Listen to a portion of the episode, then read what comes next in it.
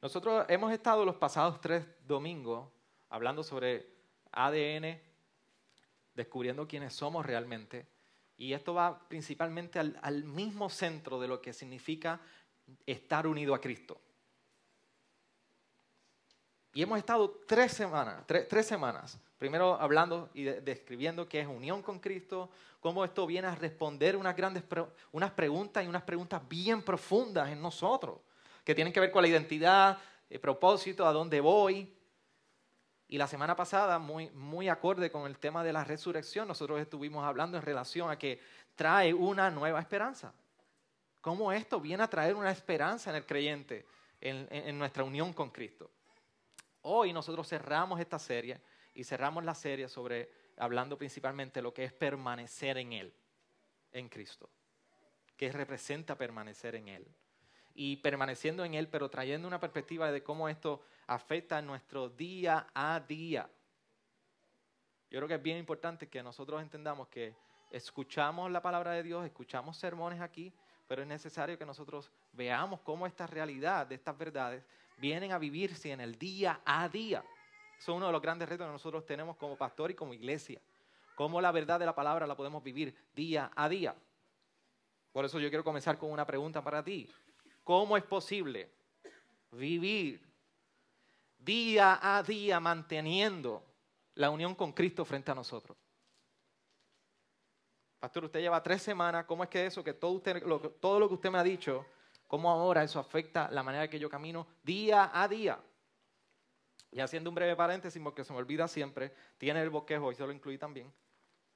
Y si se quiere entretener con el pastor, llena los blancos. Cómo esta unión con Cristo viene a transformar todos nuestros días. ¿Cómo yo, pastor, puedo de entender esta verdad en mi cabeza, cómo yo la puedo bajar a mi corazón y aplicarla? Paralelo a, algo que estaba muy leyendo mientras me preparaba para este, este mensaje, yo recuerdo que hace un par de años atrás, ya hace muchos años, yo estuve en República Dominicana y hay una zona bien turística y que muchos puertorriqueños le encanta visitar, se llama Punta Cana.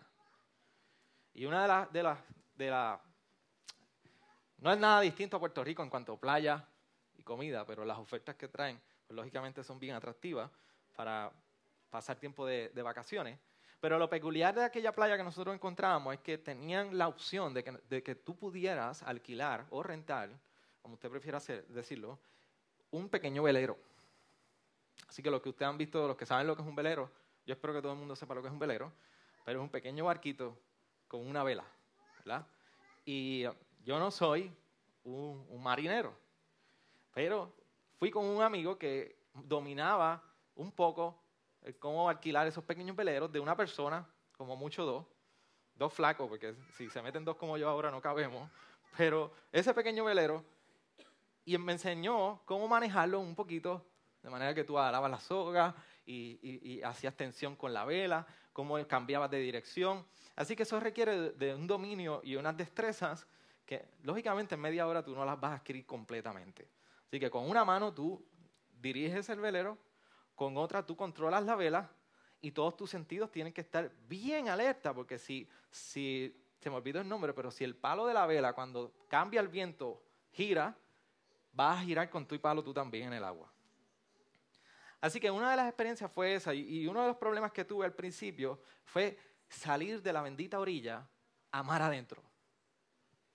Porque en momentos dados me daba cuenta que yo pensaba que iba saliendo, iba, iba entrando mar adentro, pero realmente me veía en la dirección de regresando a la orilla.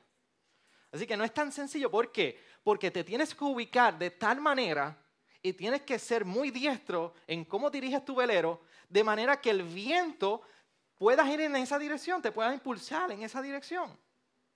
Así que eh, en par de ocasiones me metí en una zona que era sola para nadadores, eh, le di a una señora por la cabeza con el velero incluso volvía y salía y no podía, así que luchaba con la, con la, con la dirección de la corriente de agua. Requiere una destreza. Pero lo importante es que no importa cuán diestro tú seas navegando en un velero, tú dependes del viento. Solamente el viento te puede impulsar. De hecho, más adelante, como estuvimos unos tres, cuatro días explorando con el velero, convencimos a mi papá de que ya dominábamos la técnica y que podíamos entonces alquilar un hobbycat. Para los que ustedes no se han montado un hobbycat, es este pequeño barco que tiene una malla de por medio con, con dos flotadores y una gran vela. Pero un hobbycat era, era pequeño, no era muy grande, era para cuatro personas, pero era más grande que un velero. Así que se nos ocurrió esa brillante idea y comenzamos a navegar. Cogimos velocidad y eso era una chulería porque era de ir una pequeña Suzuki, perdona los que tienen Suzuki, a ir un Mustang a una gran velocidad y manejando en esa agua por ahí para abajo, a todo fuete. Íbamos lo que nosotros llamamos en puertorriqueño volando bajito. Así que fuimos mar adentro, mar adentro, mar adentro y volvíamos y dominamos. Ahora éramos cuatro, podíamos dominar muy bien el Hobbycat. Hasta que por nuestro desconocimiento fuimos a girar y no calculamos en la dirección que venía el viento y hacia dónde queríamos ir. ¿Y sabe qué sucedió? Que el único Hobbycat que se viró patas arriba era el de este que está aquí. Y allá tuvo que venir toda la Guardia Costanera a tratar de subir el Hobbycat. Estamos hablando que tiene una vela de casi 20, 30 pies de alto. Y nosotros los únicos necios en el agua con un Hobbycat. ¿Quién vira un Hobbycat? Eso para virarlo se requiere mucha fuerza. Pero fuimos tan anormales en el giro que dimos que el viento fue capaz de virarnos. Nuestra vida espiritual pudiera ser y y se puede comparar como navegar un pequeño bolero. Usted puede tener las velas, usted puede tener las destrezas, pero la unión con Cristo viene a ser el viento que nos mueve, que nos impulsa. Y eso es lo que nosotros queremos hablar hoy, cómo permaneciendo en Él, nosotros venimos a vivir esa unión de, con Cristo cada día. Por ejemplo, Juan, el Evangelio de Juan nos habla de esto y lo hemos citado en sin número de ocasiones. Vamos a Juan capítulo 15, versículo 4 al 5, cuando dice, permaneced en mí y yo en vosotros. Como el sarmiento no puede dar fruto para sí mismo, ni tampoco permanece en la vid, así tampoco vosotros si no permanecéis en mí. Yo soy la vid, nosotros los sarmientos o los pámpanos. El que permanece en mí y yo en él, ese da mucho fruto, porque separados de mí, nada podéis hacer. Así que Jesús mismo nos está hablando sobre lo que representa permanecer en Él, nos está hablando principalmente Él de lo que es unirnos a Él, estar, estar constantemente unido a Él. Por eso titulamos Permaneciendo en Él. Y lo que representa lo que está diciendo Jesús aquí, nos está aclarando en palabras criollas, es, esto consiste en una relación de dependencia total. A usted un niño de uno, dos, tres años, los primeros años de, su desarrollo, es una relación de dependencia total. El niño necesita comer, te tiene que darle comida, necesita, la ayuda para todo. Jesús nos está recordando que esta relación que nosotros tenemos con Él es de una de dependencia completa y total en Él. No hay ni una pizca de independencia para nosotros en esta relación. Por eso más adelante el versículo 10 nos dice, si guardáis mis mandamientos, permanecéis en mi amor.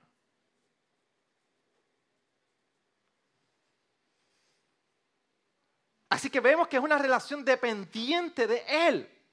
Pero hay una parte que dice, pero si guardas los mandamientos, tú permaneces en mi amor.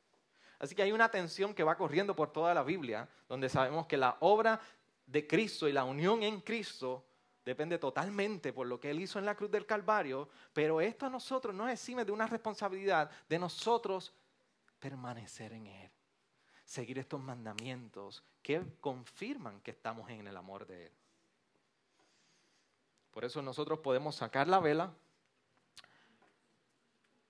podemos ubicar bien el velero, pero hay que dejar que este viento sea el que nos impulse. Y es permaneciendo en Él como única manera nosotros nos podemos mover en esta relación cristiana con Él. Por eso, permíteme preguntarte lo, siguiente. Cuando nosotros estamos hablando de permanecer en Él, no estamos hablando de otra cosa que no sea tener comunión con Dios. Y yo voy a hacer una distinción de qué significa esto, porque hay una gran confusión. Unión con Cristo la interpretamos como si fuera comunión con Dios. Y yo quiero que nosotros entendamos esa diferencia y cómo nosotros mismos a veces ah, caemos en una tentación de, de, evaluar nuestra vida espiritual de tal manera que traemos esta gran confusión y no sabemos vivir delante de Dios. Pero permanecer en Él se trata de tener comunión con Dios. Mi pregunta es, si tú anhelas tener comunión con Dios, si tú anhelas crecer en comunión con Él, si las palabras del salmista, cuando en un momento dado lo leímos, de hecho el Salmo 34 viene a, citar parte también de lo que hemos, Salmo 27, 8, podemos hacer en este deseo de tener comunión con, con Dios las palabras del salmista nuestras, cuando dice en el Salmo 27, 8 de la siguiente manera, cuando dijiste, buscad mi rostro, mi corazón te respondió, tu rostro, Señor, buscaré. La contestación a esa pregunta, ¿quieres tener comunión con Dios? ¿Puede ser las mismas palabras del salmista? Señor, cuando me dijiste buscad mi rostro, mi corazón respondió, tu rostro, Señor, buscaré. La Biblia no nos describe definitivamente la relación de comunión con Dios como una de un velero. Eso es el pastor acá. Pero sí la Biblia nos, nos, enseña y nos describe la relación de, comunión con Dios como si fuera caminar con Dios. De hecho, aquellos que se recuerdan del inicio de, la iglesia en su, en su, primer año, nosotros estuvimos a través de Lucas y la serie fue Caminando con Jesús. La Biblia sí nos describe esta manera de nosotros tener relación y comunión con este Dios como si estuviéramos caminando con Él. Mira por eso como dice Colosenses 2.6 cuando dice, por, por tanto, de la manera que recibisteis a Cristo Jesús, el Señor. ¿Se acuerdan cuando ustedes recibieron a Cristo Jesús? ¿Se acuerdan cuando ustedes dijeron, yo voy a seguirle? Yo quiero que Él entre en mi vida, yo necesito de Él, yo pongo mi fe en su obra. Mira cómo continúa Pablo diciendo, así andad en él. Gálatas 5:25, de igual manera Pablo vuelve y dice, si vivimos por el Espíritu, andemos también por el Espíritu. Así que es una relación de comunión que se nos describe como caminar con Él. ¿Y sabes qué? Que ahora uno de los principales retos que tiene la vida cristiana y que tenemos usted y yo como cristianos es aprender a caminar. Aquellos que tienen hijos, más grandes, aunque ya están caminando, se pueden recordar de cómo fue la experiencia de enseñarle los primeros pasos a sus hijos. Lo difícil que es y estar cuidando el borde de la mesa, el borde de la cama, el borde del gavetero, el filo de la, de la puerta, del marco de la puerta. Ahora la relación cristiana viene a estar enfrentando uno de los mayores, principales retos que tiene cada uno de nosotros aprender a caminar.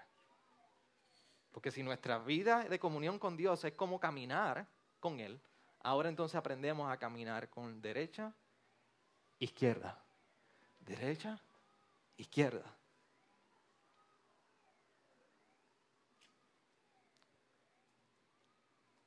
¿Cómo, ¿Cómo, entonces nosotros permanecemos en Él? ¿Cómo caminamos con Dios? Mira cómo nos dice dos pasos importantes que nosotros debemos tener, que debe ser nuestro, nuestra derecha y nuestra izquierda. Primero, el paso de la fe. La fe no es un solo, un solo momento que nosotros dejamos cuando confesamos a nuestro Señor Jesucristo como nuestro Salvador. La fe viene a ser parte esencial de este caminar con Dios en toda nuestra vida cristiana. Mira como Hebreos 11, 1 nos dice de tal manera lo siguiente. Ahora bien, la fe es la certeza de lo que se espera, la convicción de lo que no se ve. Oh, pero esta es la definición que la Biblia nos está dando acerca de la fe. Así que es una convicción y una certeza de algo que no vemos.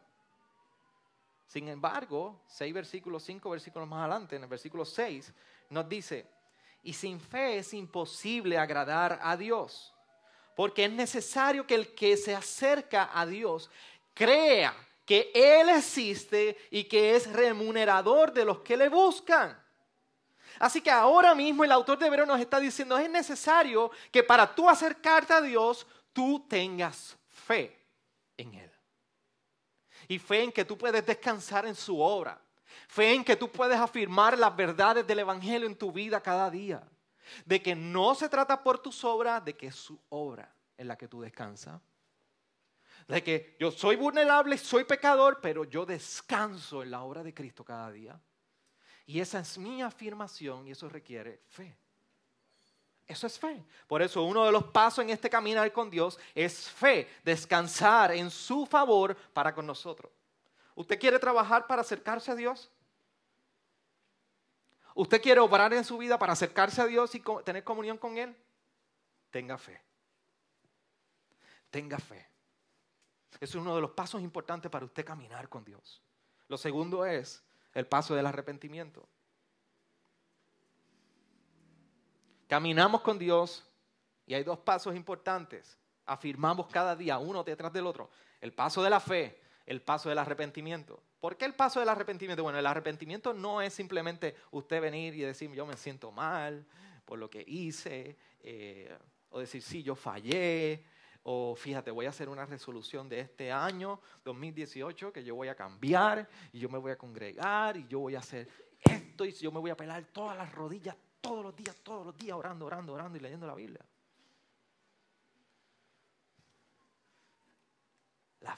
el arrepentimiento no consiste en eso. Si el pecado es que usted está corriendo de Dios, el arrepentimiento viene a ser que usted se está tornando a Dios. Eso es el arrepentimiento. Es tornarte completamente a Dios. Vas a llorar, va a ir confesión, sí.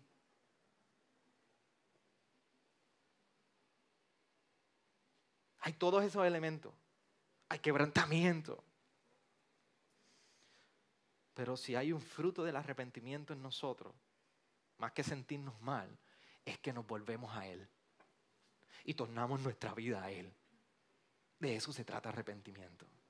Por eso cada día usted camina con fe, afirmando lo que Dios ha hecho por usted y descansando en esa obra, pero también en una conciencia de que usted es un pecador y que usted necesita arrepentirse y tornarse a Dios cada día.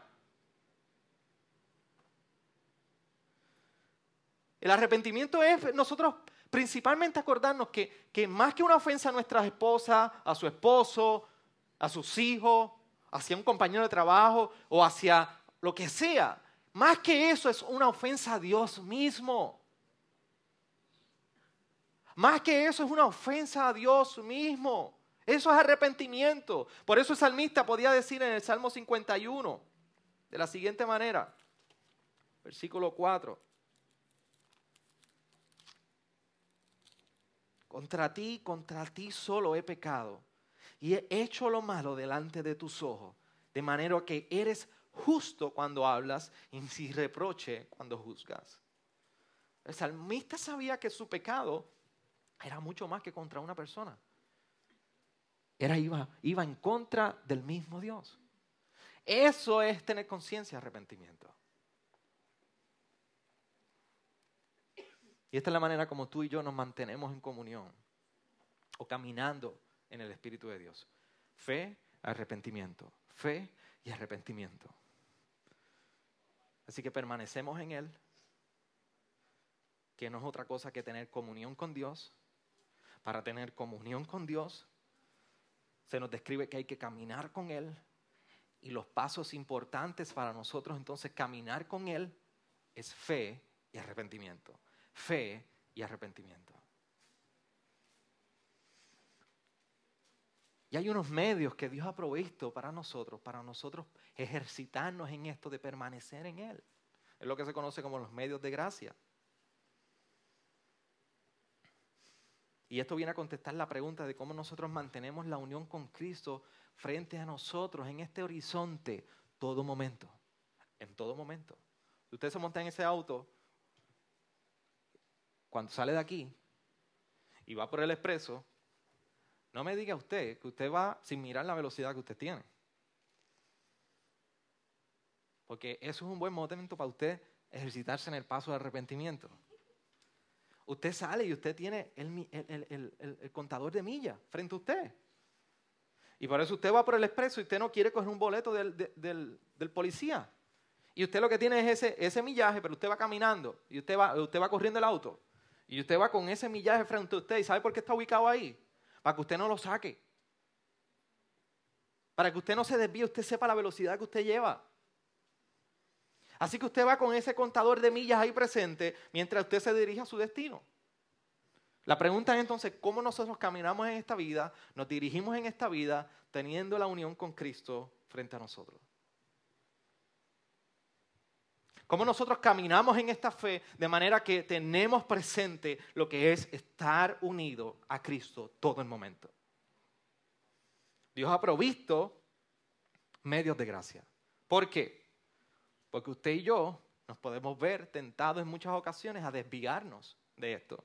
Es con el contador de millas y usted se excede. Imagínese si no lo tuviera. Por eso Hebreos capítulo 2, versículo 1 nos recuerda esta gran verdad cuando dice, por tanto, debemos prestar mucha mayor atención a lo que hemos oído. No sea que nos desviemos. Así que estos medios de gracia, que más bien a veces se llaman como disciplinas de gracia, nos han venido a ser como unos indicadores que nos permiten mantenernos nosotros enfocados con la unión con Cristo frente a nosotros. Y no olvidarnos de ellos. Les voy a decir algunos de ellos que queremos compartir. El primero es la meditación y la lectura diaria de la Biblia. Y yo quiero que usted sepa algo. Cuando nosotros hablamos de estos medios de gracia, medios por los cuales Dios manifiesta su gracia en nosotros. No significa que usted leer la Biblia, el ejercicio en sí, lo cambie usted. El usted inclinarse de rodillas, orar, ese, ese ejercicio, esa acción, no es la que transforma y cambia su vida. Por eso nosotros venimos de iglesias que tienen la costumbre de que cada vez que llegamos a, la iglesia, y aquí lo hacemos también, nos hincamos a orar. ¿Verdad? Pero la acción de orar, la acción de orar no es la que cambia. Lo que hace estos medios de gracia es que nos ponen delante de Dios, nosotros mismos nos ubicamos delante de Dios para que Dios transforme nuestra vida. Usted va a la palabra porque Dios, entonces usted pone su vida delante de Dios y Dios cambia su vida a través de la palabra.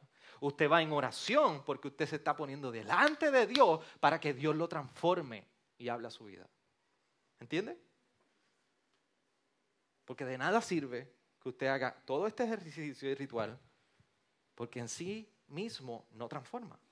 Solamente Dios quien transforma. Así que por eso la importancia de estos medios. El primero viene a ser la lectura y la meditación en la palabra. El Salmo 1 habla de esto de una manera hermosa cuando el salmista dice, cuán bienaventurado es el hombre que no anda en los consejos de los impíos, ni se sienta en la silla de los escarnecedores, sino que en la ley del Señor está su deleite y su ley, y en su ley medita de día y de noche.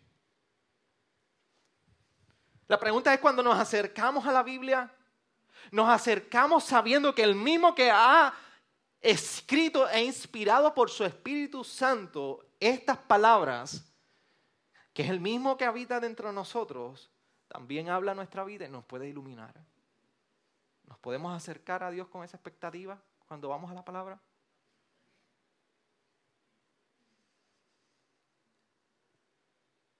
Por esto la, la, palabra viene a ser ese medio de gracia y la meditación en su ley, donde nos ponemos delante de Dios y Dios viene a orar en nosotros, porque estamos delante de Él, pidiéndole, Señor, ilumina mi camino, ayúdame en este proceso. Señor, tengo dependencia de ti. Y tú vas a esta palabra y meditas en ella, y meditas en ella, y meditas en ella. Usted no va a ir a hacer yoga por ahí, que no vea yo ninguno haciendo yoga con la palabra. Eso no es la meditación que estamos hablando. Es que llevamos estas verdades y las llevamos al corazón. Y meditamos en ella. Y luchamos con ella. Tu palabra dice, Señor, que tú eres fiel. ¿Cómo tú eres fiel en este proceso que yo estoy? Tu palabra, Salmo, dice que tú eres bueno. Tu palabra dice que tu misericordia es para siempre. ¿Cómo es que está presente en este proceso? El segundo es, el, permanecemos en la oración. La oración viene a ser un medio de gracia de igual manera. De hecho, Jesús en Lucas 18, 1, mira lo que le dice, le instruyó que tenían que orar en todo momento. Mira cómo dice ese versículo. Y les refería a Jesús una parábola para enseñarles que ellos debían orar en todo tiempo y no desfallecer. De hecho, Jesús en muchas ocasiones lo discutimos en el Evangelio de Lucas, constantemente antes de tomar decisiones importantes como la selección de sus discípulos, ir a la cruz, Él se iba aparte a orar. Él se iba aparte a orar. Y aquí nos está diciendo que en todo momento nosotros debemos estar orando. Y el saber, y el usted y yo saber que nosotros estamos unidos a Cristo, esto cambia por completo nuestra manera de orar. Debe transformar por completo la manera que usted puede entender cómo usted se acerca a Dios en oración. Mira como Hebreos 4, 16 lo dice, por tanto, acerquémonos con confianza al trono de la gracia para que recibamos misericordia y hallemos gracia para la ayuda oportuna. La mayor recompensa que tú puedes tener cuando tú te vas de rodillas o en tu auto o en tu cama o en tu casa orando con Dios es comunión con Él por medio de la unión con Cristo. Porque lo que nos dice el autor en Hebreos 4, 16 es que tú te puedes acercar en comunión a Dios confiadamente porque vas a encontrar misericordia y una gracia que ha sido de ayuda oportuna para ti. ¿Y dónde encontramos eso? En la cruz del Calvario, en Cristo mismo. Así que la unión con Cristo viene a ser tu mayor recompensa cuando puedes ir de oración. por medio de eso te puedes acercar por completo a Dios en confianza. Y eso es una gran bendición. Otro medio de gracia es que nosotros permanecemos en Él, también teniendo la adoración congregacional en medio nuestro. Cuando nos reunimos a adorar todos unánimes, todos juntos. Mira como Hebreos 10, 24 al 25 dice de la siguiente manera. Y consideremos cómo estimularnos unos a otros al amor y a las buenas obras no dejando de congregarnos como algunos tienen por costumbre, sino exhortándonos unos a otros y mucho más al ver que el día se acerca.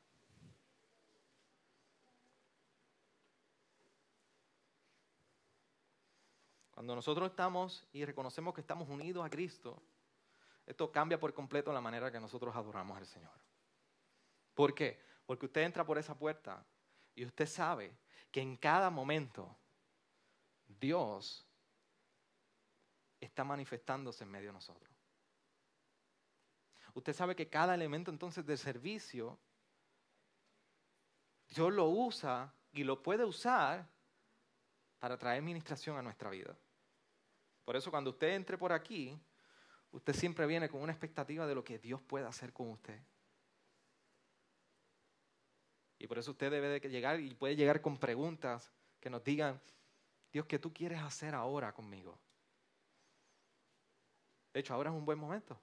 Estamos en el momento de escuchando la palabra. Dios, ¿qué tú quieres hacer ahora mismo conmigo? Yo que estoy escuchando a este pastor baboso ahí y está presentando la palabra. ¿Qué tú quieres hacer conmigo ahora? Si tú me tienes aquí delante de tu presencia, ¿qué tú quieres hacer conmigo? Señor, ¿qué, cambio debe ocurrir en mí ahora? ¿Y qué, cómo debe cambiar mi vida como resultado de estar aquí este día, este domingo 8 de abril, desde las diez y media? Señor, ¿cómo debe cambiar mi vida en todo esto? ¿Cómo debe cambiar el haber estado escuchando los, los, cánticos, cantando? ¿Cómo debe cambiar el haber escuchado oraciones? ¿Cómo debe cambiar, Señor, el estar aquí escuchando tu palabra? estar unidos a Cristo transforma por completo la manera que adoramos y vemos la adoración. Sabemos que Dios puede manifestar en un abrazo a un hermano en el tiempo de congregación. Usted necesitaba ánimo, usted necesitaba un abrazo, ese es el momento que el Señor le envía gente para abrazar. Usted necesitaba expresar cómo ir en arrepentimiento delante de Dios por el pecado o por su egoísmo. Hoy la sabe nos llevó en oración. Posiblemente Dios usó eso para poner palabras en su boca y darle entendimiento. Señor, así yo estoy delante de tu presencia. Posiblemente cuando llegaste temprano es escucharte la exhortación de por qué adorar a Dios y cómo adoramos a Dios y tú no sabías ni por qué llegar aquí. Eso trae sentido de propósito en el tiempo que sacaste hoy, domingo. Cantaste y no sabías cómo abrir tu boca para hablar y alabar al Señor. Y las palabras de los cánticos pusieron cántico en tu boca para tú saber adorar al Señor. Quizás tú no sabías lo que necesita tu vida y hoy el Señor soberanamente y providencialmente usó su palabra, te sentó en una silla, usó al pastor baboso para hablar a tu vida. ¿Sabes lo que es llegar en esta puerta, por estas puertas, de sentarte y escuchar a un hermano al lado tuyo cantar? ¿Sabes lo que es que como cantábamos hace, hace uno o dos domingos atrás, Jesucristo basta. ¿Tú sabes lo que es? Que puedes estar aquí, puedes escuchar a tu hermano. Y mientras tú piensas que tu vida está reanimada por la finanza, por los problemas relacionales, whatever que sea el problema que tú tienes, tú puedes escuchar a tu hermano ministrándote a ti, diciéndote, Jesucristo basta. Por eso cuando nosotros nos reunimos a cantar en este lugar, nosotros no, Cantamos principal a la gloria del Señor, pero también cantamos porque nos ministramos unos a otros la palabra de Dios. Por eso usted no va a escuchar los cánticos aquí centrados en el hombre, centrados en nosotros mismos. Es centrado en quién es Dios, lo que ha hecho Dios y quiénes somos nosotros delante de Dios. Son verdades del Evangelio que nos recuerdan cómo acercarnos a Dios. Pero eso es precioso porque el día que usted se olvide que usted es un pecador, usted lo escucha en el cántico y su hermano diciéndoselo. Y el día que usted está desfalleciendo, viene su hermano y está cantando, y por eso usted canta. Por eso usted no tenga temor, que si usted tiene que virar, cante, cante al hermano y diga, canta hermano, anímate. Y usted le canta la verdad y te viras y puedes cantarles a Brian. Y canta, le dice, Brian, Jesucristo basta. Dios usa cada uno de estos momentos, instancias en su servicio como un medio para manifestar su gracia en nosotros. Por eso nosotros el adorar y congregarnos juntos es una manera de tener la unión con Cristo frente a nosotros. Vivir en ella, aplicarla a ella, descansar en ella. De hecho, tan así es que el Señor le ha dado a la institución de la iglesia que Él estableció dos ordenanzas para que la iglesia, porque sabe muy bien que Hebreos, Hebreos 2.1 es, es bien real en nosotros. Tendemos a olvidar y a desviarnos y no a escuchar estas palabras. Y el Señor estableció el bautismo y la Santa Cena. Y estableció el bautismo para nosotros recordarnos lo que nosotros somos en Cristo. Por eso cuando la iglesia contempla el bautismo en las aguas, estamos viendo una realidad que ha ocurrido dentro de nosotros. Que de, muerte estamos ahora en vida. Que con Cristo hemos sido resucitados, como dice Romanos 6.3. En la Santa Cena llegamos aquí es mucho más que, comer pan y, vino. La Santa Cena nos recuerda y mucho más que... ¿Qué representa eso? Eso se define como gratitud, en agradecimiento. Pero es mucho más que un, agradecimiento a Dios por lo que Él hizo. De hecho, algunas iglesias más tradicionales le llaman la comunión y no es en balde. Describe realmente lo que nosotros somos por medio de Cristo delante de Dios. Tenemos comunión con Él. Así que cuando la iglesia se reúne a ejercitarse y a participar en la, en la cena del Señor, es a tener comunión con el Cristo vivo. Así que hay una representación de una realidad que nosotros no vemos. Así que estos medios de gracia nos permiten a nosotros ver verdades que son invisibles para nuestros ojos, pero que son reales de lo que ha ocurrido en nosotros. Todas estas ordenanzas nos recuerdan el Evangelio, que de muerto estás en vida, que ahora tú has sido unido a una familia en fe y que por medio de esa familia nosotros tenemos comunión con Dios por medio de lo que Cristo hizo. Son recordatorios a la iglesia del Evangelio. Es un drama del Evangelio para la iglesia. Por eso la adoración congregacional envuelve todo eso. Por eso tú y yo tenemos un llamado a congregarnos, como dice Hebreo capítulo 10. Permaneciendo en, en comunidad. No solamente nos congregamos, y ahora no, que también somos parte de una comunidad. Primera de Corintios 12 nos recuerda que, que la iglesia viene a ser el cuerpo de Cristo. Él viene a ser a la cabeza. Así que nosotros no solamente permanecemos en Cristo, sino también que permanecemos con el cuerpo de Cristo. Nos unimos. Por eso en la iglesia no hay llanero solitario, por eso no hay gente sola. Por eso la iglesia se describe como un cuerpo. De hecho, cuando nosotros leímos ahorita, un momento dado, Santiago, capítulo 5,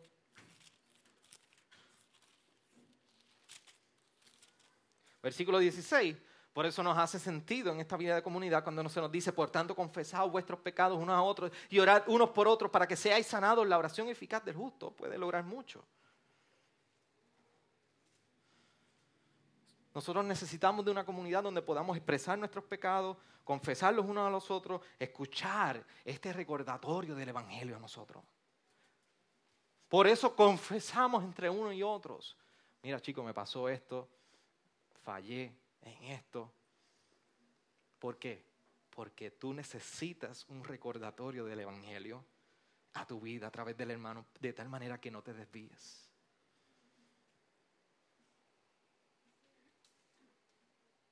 Nunca como yo, yo hablaba y, citaba en uno de los estudios de eclesiología en esta iglesia hace par de tiempo, usted nunca va a lograr encender un barbecue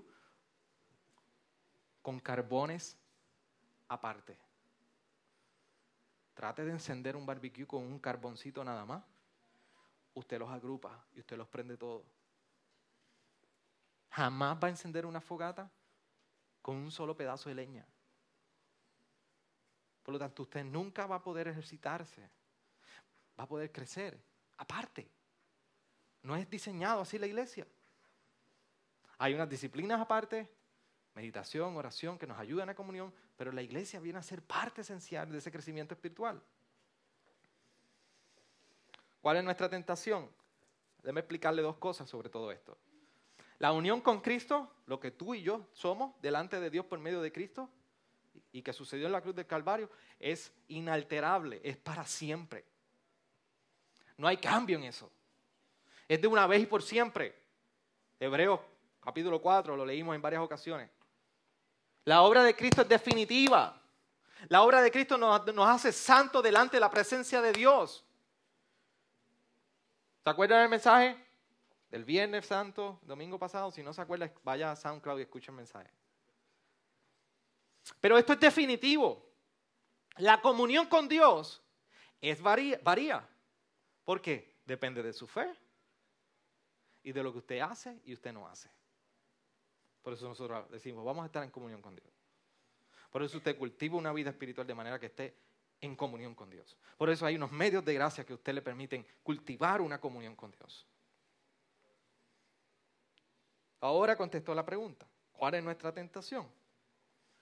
Que nosotros tendemos a evaluar lo que somos delante de Dios por medio de Cristo en base a lo que nosotros hacemos en nuestro día a día para tener comunión con Dios. ¿Entiende?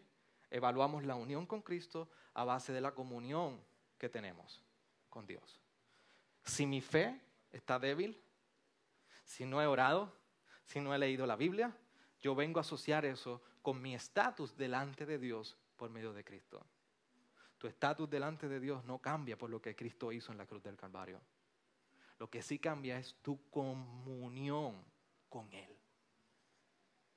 Por eso si tú te quieres acercar, por eso tú quieres crecer en comunión con Él, por eso hay unos medios para tú crecer en esa comunión. Y esto es un gran problema cuando tú y yo comenzamos a confundir una cosa con otra.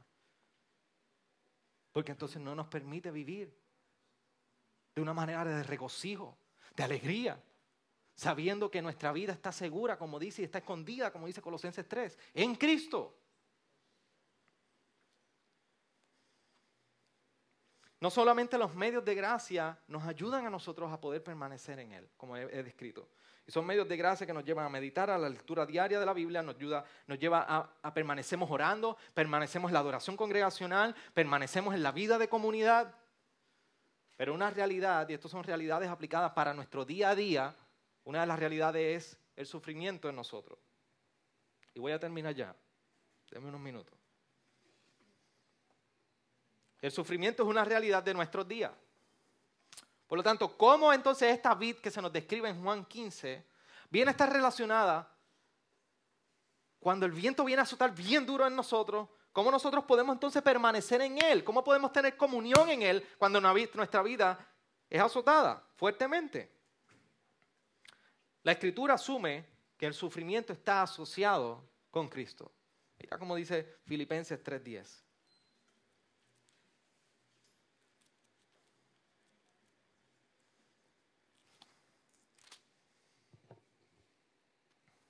Y conocerla a Él y poder y el poder de su resurrección y la participación en sus padecimientos, llegando a ser como Él en su muerte. Mira cómo Romanos también habla sobre esto. Romanos 16, 8, 16, 17. El Espíritu mismo da testimonio a nuestro espíritu de que somos hijos de Dios y si hijos, también herederos. Herederos de Dios y coherederos con Cristo si en verdad en verdad permanecemos con Él, a fin de que también seamos glorificados con Él. Padecemos sufrimientos.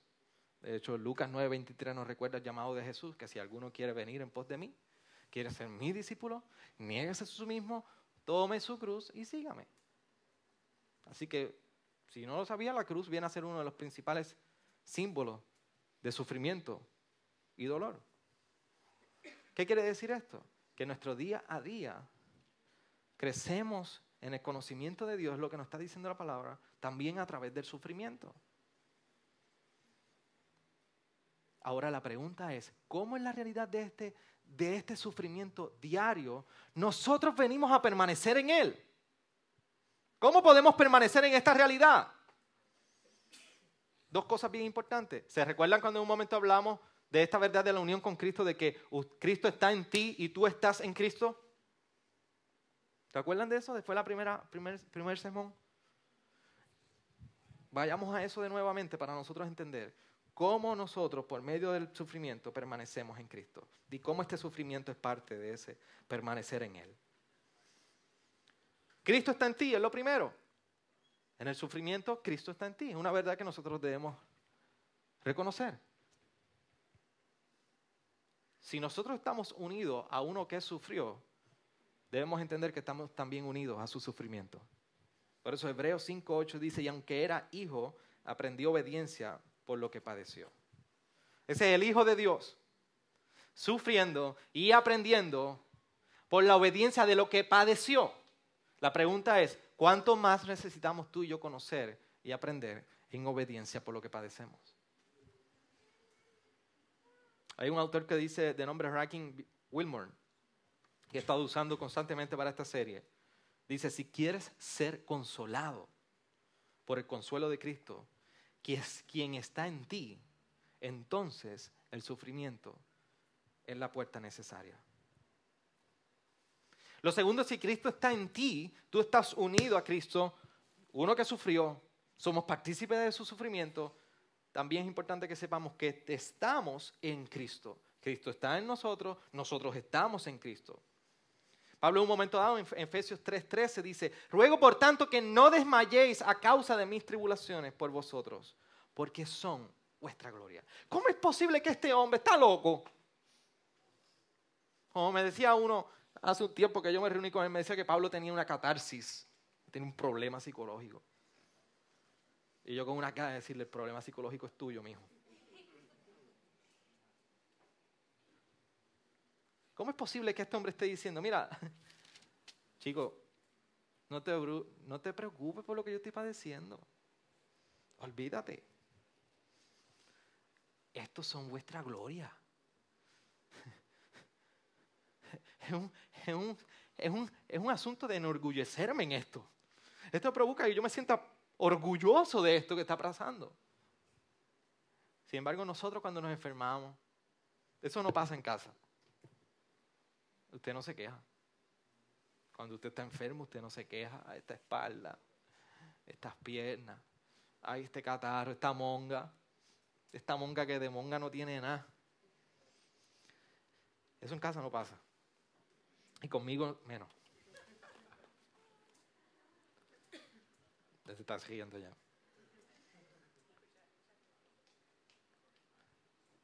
Nosotros, nuestra tendencia es quejarnos en la enfermedad. Pablo está diciendo, no se preocupen. Y nos gusta llamar la atención. ¿Y cómo tú estás? Ay, mija, muchacho, me ha pasado esto. ¿Te ha pasado eso con gente? Pero es que yo no te pregunté de eso, porque tú me estás hablando, no, es que yo estoy así, yo me siento así. Y tú ves que gente tratan de meter de todas maneras su sufrimiento para que tú tengas penas por ello. Ay, bendito. y, cómo yo te puedo ayudar? Ay, no te preocupes, ora por mí, qué sé yo. Pero los nenes, nuestras hijas, cuando se dan un golpe, lo primero que vienen a enseñarnos es el golpe. Mira, Ana, Ana, la drama. Ayer se pinchó el dedo. Eh,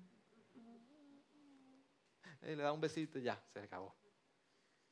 Pablo no es, Pablo no está de esa manera. Pablo está diciendo, esto es motivo de vuestra gloria. No se preocupen por mí. ¿Sabes por qué Pablo podía llegar a ese momento donde podía expresar, no se preocupe, no desmayéis por mis tribulaciones, por mi situación? Porque él sabía que él estaba en Cristo. Lo vamos a ver más adelante. Pablo sabía en quién y en dónde estaba su vida y quién estaba en él. Y yo sé que hay situaciones que nosotros nos puede llevar a preguntarnos, ¿será Dios es bueno? Si Dios es bueno, ¿por qué me está permitiendo esto en mi vida? Si Dios está conmigo, ¿por qué permite que esto me suceda? Y es que el sufrimiento con mucha validez viene a ser una gran tentación a nosotros para buscar nuestra propia voluntad. Hacer y buscar la salida de nuestra propia voluntad. Pero se nos olvida que a través del sufrimiento nosotros permanecemos y tiene mucho que hablar sobre nuestra unión con Cristo. Pero cuando tú estás en Cristo, tú puedes estar seguro cuando la unión con Cristo y esa conciencia de estar unido a Cristo está delante de ti, tú estás seguro de que aún en el sufrimiento, tú estás en Él. De que aún en el sufrimiento, eres tu roca. Que tú permaneces en Él. Que Él te ama. Y que su obra para que tú estés unida con Él es de una vez y para siempre. No cambia.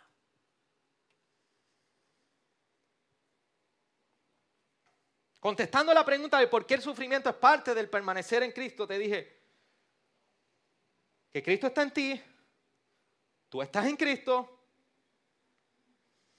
Y otro aspecto sobre lo que es permanecer en el sufrimiento es que tú puedes entender que el sufrimiento nos acerca al corazón de Dios. Por eso la pregunta para ti es, cuando estás en sufrimiento, cuando estás en un periodo de gran necesidad en tu vida, ¿tú corres lejos de Dios? o tú te acercas al Dios quien se acerca y está cercano a los quebrantados de corazón. ¿Se acuerdan del Salmo 34? 18. Ahora sí que cae. Cuando el sufrimiento toca las puertas de tu casa, de tu vida, de tu corazón, de todo lo que tú eres, ¿corres tú lejos de él? Porque la palabra me enseña que en medio del dolor y el sufrimiento hay uno que está cercano a los quebrantados de corazón. Por eso el sufrimiento, y sabiendo que tú estás unido con Cristo, lo que hace es que te acerca a Él. Por último, el sufrimiento viene a, lo que es sellar nuestra unión con Cristo. ¿Sabía cómo esto que sellar? Te voy a explicar. Mira cómo dice Primera de Pedro, escúchame bien aquí, ya voy a terminar en tres minutos. Primera de Pedro 2.21. Porque para este propósito habéis sido llamados, pues también Cristo sufrió por vosotros, dejándoos ejemplo para que sigáis sus pisadas. ¿Se acuerdan en un principio que hablamos? Que una de las maneras que se describe la comunión con Dios, permanecer en Él, es como caminar. ¿Cómo caminamos? Dice que el paso de fe, el paso de arrepentimiento. ¿Cómo permanecemos en Él, en esa comunión? Hay unos medios de gracia que se nos ha dado para nosotros presentarnos delante de Dios y recordarnos y ponernos en nosotros un lugar donde Dios pueda transformarnos. En la meditación de la palabra, en la oración, en la vida congregacional, en la vida de comunidad. Todos esos medios son medios que Dios usa para transformar tu vida. ¿Usted nunca ha visto un pedazo de pan tostado en una tostadora? Por osmosis. ¿Usted qué hace? Lo pone en la tostadora, lo baja y le da dos minutos, tres minutos, cuatro minutos, cinco minutos, seis minutos, se quemó. Los medios de gracia te ponen delante de Dios. Y tú le dices a Dios, transfórmame. Y eso es una manera de caminar con Él. Pero ahora nos está diciendo que en cuanto al sufrimiento, primera de Pedro 2.21, el mismo Pedro nos está diciendo que hemos sido llamados para esto, que Cristo sufrió con nosotros para dejarnos un ejemplo de cómo seguir sus pasos.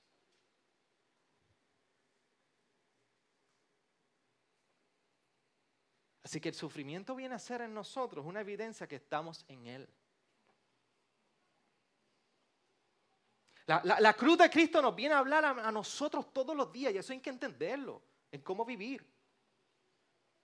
Por eso el padecimiento de Cristo viene a ser una administración directa en nosotros, en el diario vivir.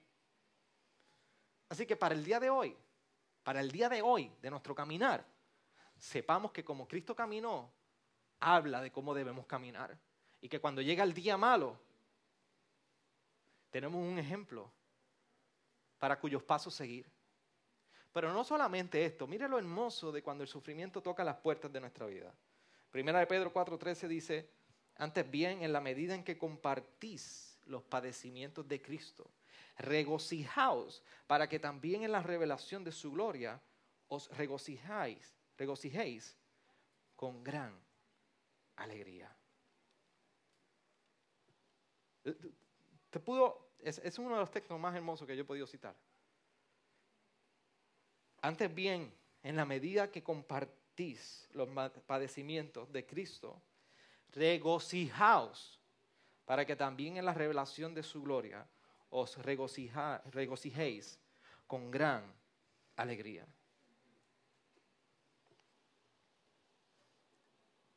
Pastor, tú lo que estás diciendo es que nosotros debemos ser masoquistas. Nos debe gustar el castigo, el sufrimiento, el dolor. Que yo entonces tengo que tirarme a sufrir todo el tiempo. No.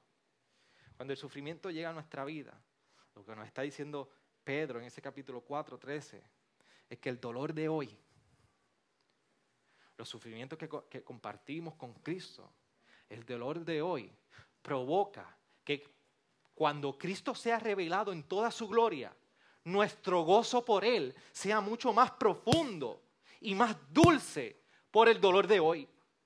Si usted ha tenido un periodo, ha pasado un periodo con mucha sed, con mucha sed y muchas o largas horas sin tomar agua, no hay un mayor regocijo que usted pueda llegar y tomarse esa agua. Pedro nos está diciendo que el dolor de hoy nos lleva a regocijarnos porque compartimos padecimientos con Cristo. Y esto es evidencia de que Cristo está con nosotros. Pero el día cuando Él sea manifestado en toda su gloria y esplendor, esto va a provocar en nosotros un gozo tan dulce y tan profundo, sabiendo de que ya esta vida del dolor, de sufrir, ha pasado.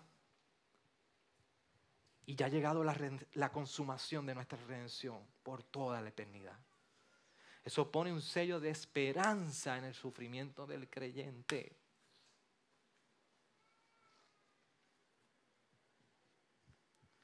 El Evangelio no se trata de pare de sufrir.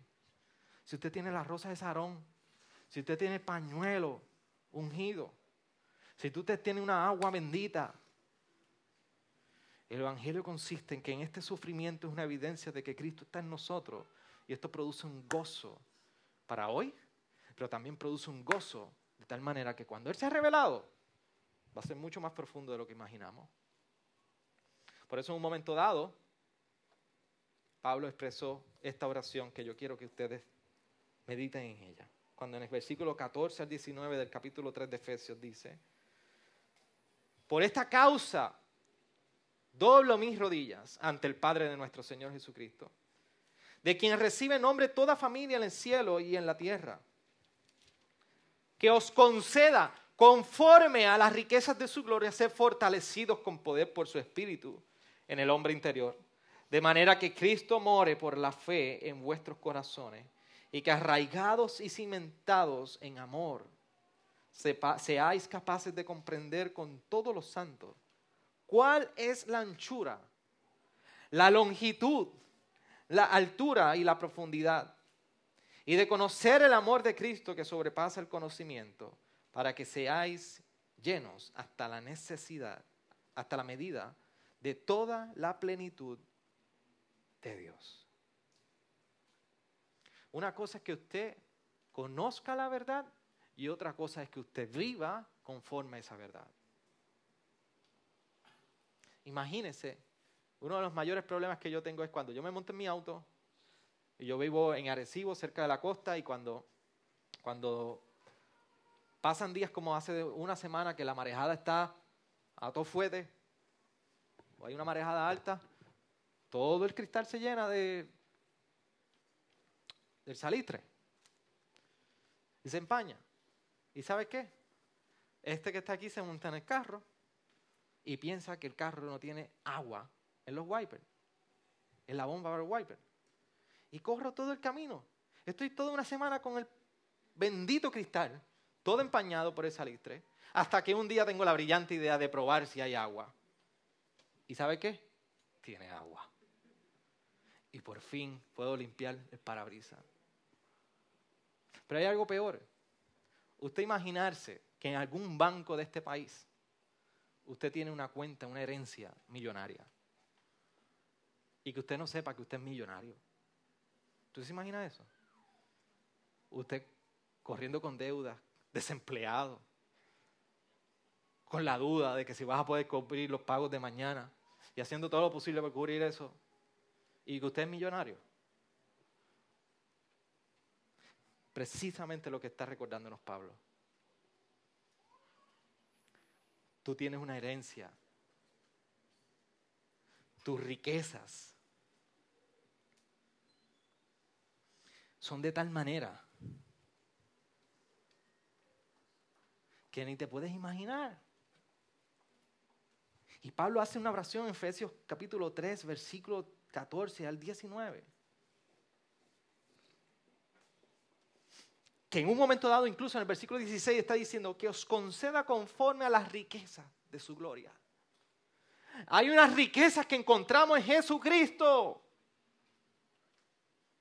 Pero la pregunta es si estoy consciente de estas riquezas y quiero vivir de acuerdo a ellas. Las riquezas que representan estar unido a Cristo. La riqueza de lo que es saber permanecer en Él. No de que voy a ser millonario, esa no es la riqueza que habla Pablo. No de que se me van a saldar todas las deudas terrenales. No de que me van a dar la posición que yo quiero. No de que voy a ser mejor que hoy y que lo mejor está en mí. Las riquezas que Pablo está recordando a cada uno de nosotros y que está pidiendo para el Espíritu de Dios que obre en nosotros.